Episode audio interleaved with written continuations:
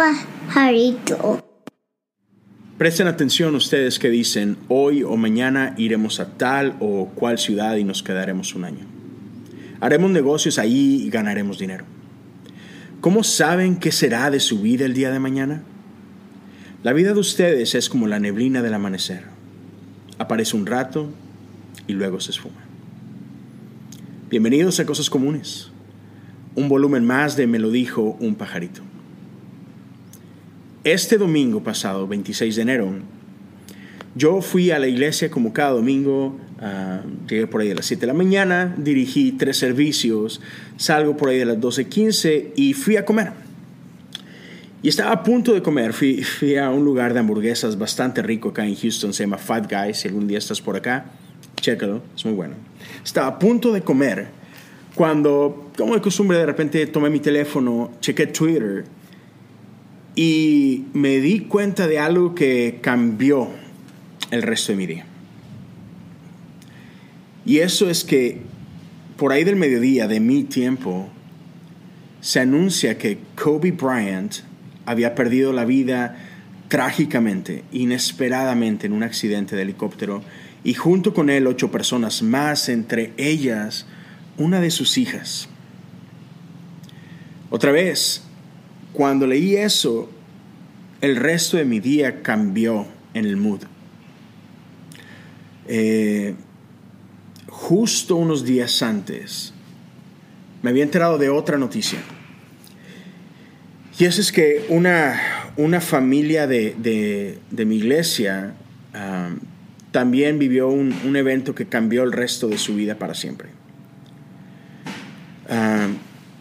La esposa en, esta familia uh, años atrás había luchado con cáncer de mama, eh, se había detectado a tiempo y a través de quimioterapia y otras cirugías y cosas por el estilo, había, había dejado atrás el cáncer.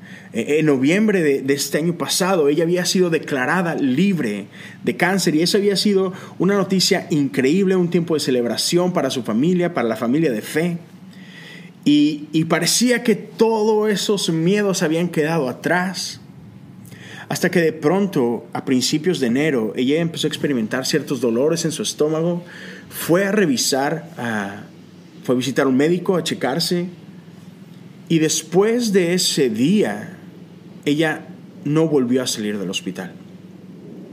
Inmediatamente fue admitida, empezaron a hacer exámenes, ah, detectaron que tenía un cáncer muy invasivo ya en algunas áreas de su cuerpo, empezaron otra vez con quimios y, otras cosas. Y lamentablemente, el jueves pasado, ella perdió la vida. Y eso fue devastador no sé si lo puedes ah, como que agarrar. Noviembre ya hacía, había sido declarada libre de cáncer. Noviembre. Enero.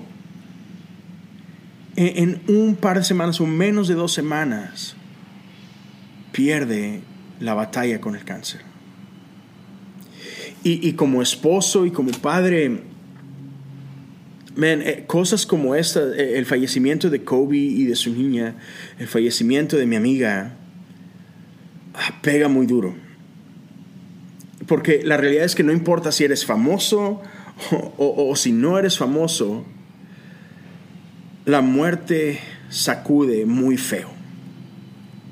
Y, deja huecos grandes en aquellos que te aman, en aquellos que están cerca de ti.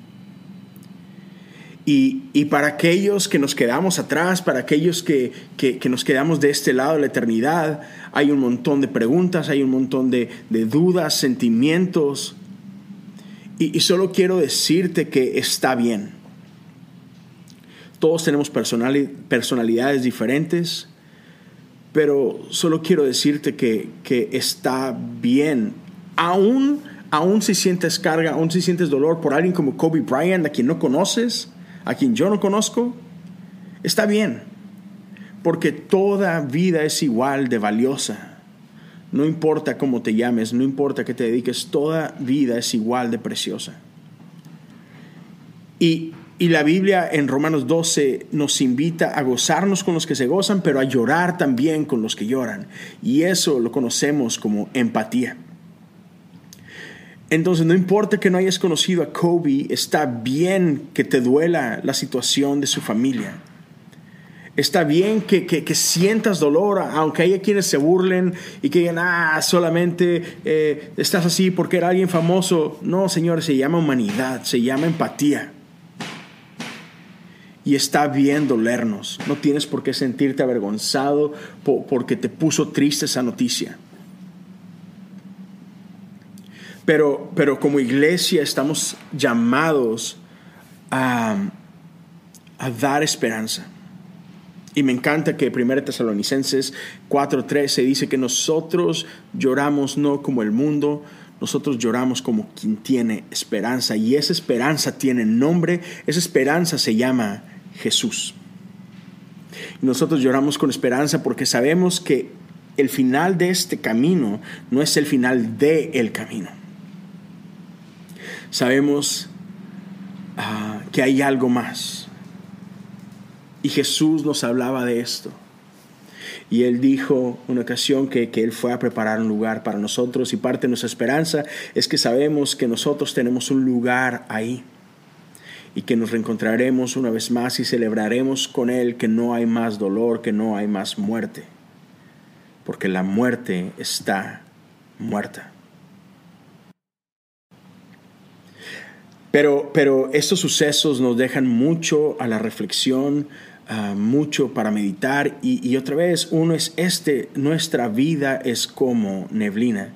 Y yo sé que hemos escuchado estas frases muchas veces y parece cliché, pero, pero sin duda nadie tenemos la vida comprada.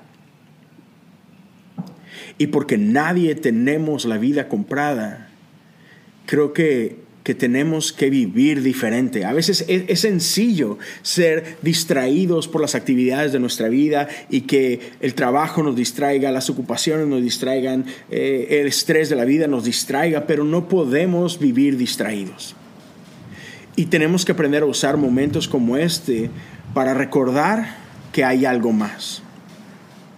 Y para recordar que que no tenemos el día de mañana asegurado, ni siquiera tenemos el siguiente aliento asegurado. Entonces hagamos que cada momento cuente y que cuente mucho. Me encantó esta frase que escribió un amigo mío y dice así, ama, no, perdón, dice, ten a los tuyos cerca, ama duro perdona constantemente. Y muchas veces de nosotros hemos, hemos atravesado momentos de dolor, hemos sido ofendidos, hemos pasado por algún, por algún pleito, cosas por el estilo, y pensamos que habrá tiempo para reconciliarnos, pero otra vez no tenemos el tiempo comprado. Y si algún nombre vino a tu mente, yo quiero invitarte a que hagas una llamada, a, que hagas una visita, quizás mandes algún texto, no sé cuál sea tu manera de hacerlo, pero no perdamos tiempo, porque ni tú ni ellos tenemos la vida comprada. Entonces seamos agentes de reconciliación, seamos agentes de amor, de gracia, entonces solo quiero invitarte a eso. Si hay alguien en tu vida, si hay alguien que, viene a tu corazón y que tú sabes que hay un asunto pendiente por ahí, tenlo cerca, ama mucho, perdona seguido.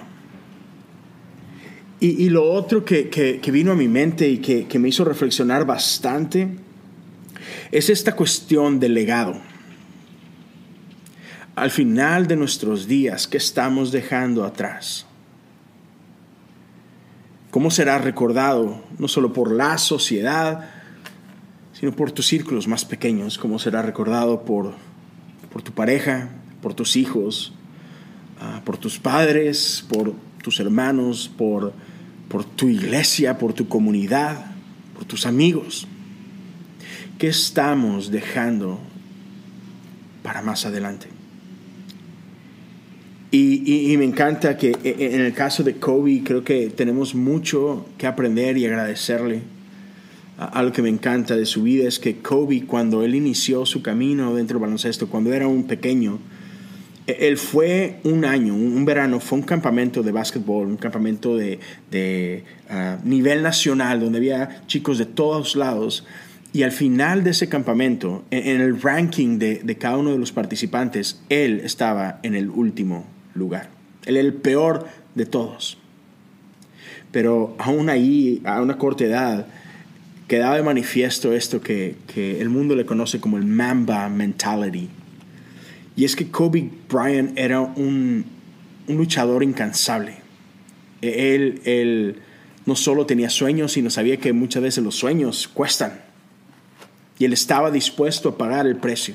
Así que él usó el siguiente año para entrenar como nadie más. Y eso es algo que a él lo distinguía. Aún como profesional, él estaba dispuesto a llegar tres o cuatro horas antes que el resto de sus compañeros a trabajar en el gimnasio, a trabajar en su técnica, y eso lo hacía desde pequeño. Ese año, después de ser reconocido como el peor de todos, trabajó como nadie más. Después de la escuela, él usaba todo su tiempo libre para trabajar, para pulir su arte. Y al año siguiente, en ese mismo campamento, él terminó como el mejor de todos. Y eso fue algo que él no soltó nunca más. Kobe ah, cerró su carrera y aún hoy en día es considerado fácil entre el top 3 de los jugadores de todos los tiempos. Pero esa mentalidad, esa ética de trabajo, él la llevó a todas las áreas de su vida. Después de retirarse, él no quería ser recordado simplemente como un basquetbolista y él se dedicó a tratar de dejar una huella y él encontró el arte para hacer eso. Tenía un podcast increíble donde inspira a, gente, a niños de todas las edades, de todos los backgrounds, a inspirar a gente, sobre todo de minorías, a creer de que hey, hay un lugar para ti, puedes soñar. Ganó un Oscar. Antes de fallecer había terminado un libro igual con la idea de inspirar a otros. ¿Qué estamos haciendo tú y yo? No tienes que, no tienes que ganar un Oscar, no tienes que publicar un libro, pero en, tu círculo de influencia, en tu familia, en tus amigos, ¿qué huella estás dejando? Así que quiero dejarte con esta reflexión, una vez más recapitulando, ¿qué legado estamos dejando? Ama a los tuyos, tenlos cerca, los duro, perdona seguido. No perdemos tiempo en discusiones o peleas. Pero por último, recuerda que se vale llorar, pero que lloramos como, como los que tienen esperanza. Y para nosotros nuestra esperanza se llama Jesucristo. Él es nuestra esperanza, en Él está nuestra esperanza. Nuestro Dios es un Dios que puede simpatizar con nosotros y con nuestro dolor, porque Él mismo dio a su Hijo, su único Hijo, para dar su vida por nosotros, para reconciliarnos con el Padre para restaurar todas las cosas, crear un mundo nuevo para nosotros. Así que solo quería dejarte con eso. Ah, espero que tengas una increíble semana. Espero que, Dios pueda ah, sorprenderte día a día a través de las cosas comunes que hay en tu vida. Te invito a que me sigas en mis redes sociales, en Instagram o en Twitter. Me encuentras como Leo Lozano H-O-U.